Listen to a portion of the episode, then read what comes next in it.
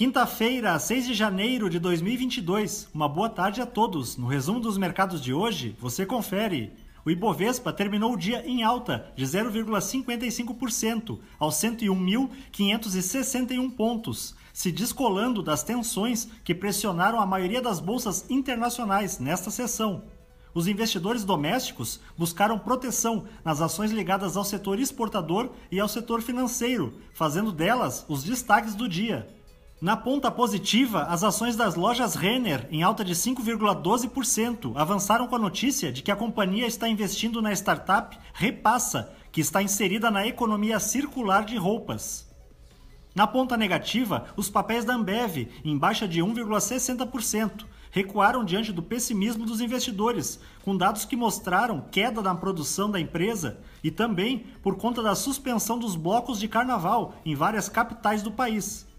As ações das indústrias home, com queda de 3,69%, foram impactadas pela informação de que a produção industrial brasileira baixou 0,2% em novembro, ante outubro. O dólar à vista, às 17 horas, estava cotado a R$ 5,68, em baixa de 0,56%. Já no exterior, as bolsas asiáticas fecharam majoritariamente em baixa, seguindo a forte queda de ontem dos índices norte-americanos, após a autoridade monetária dos Estados Unidos sinalizar que poderá elevar suas taxas básicas antes do esperado. No Japão, o índice Nikkei teve baixa de 2,88%.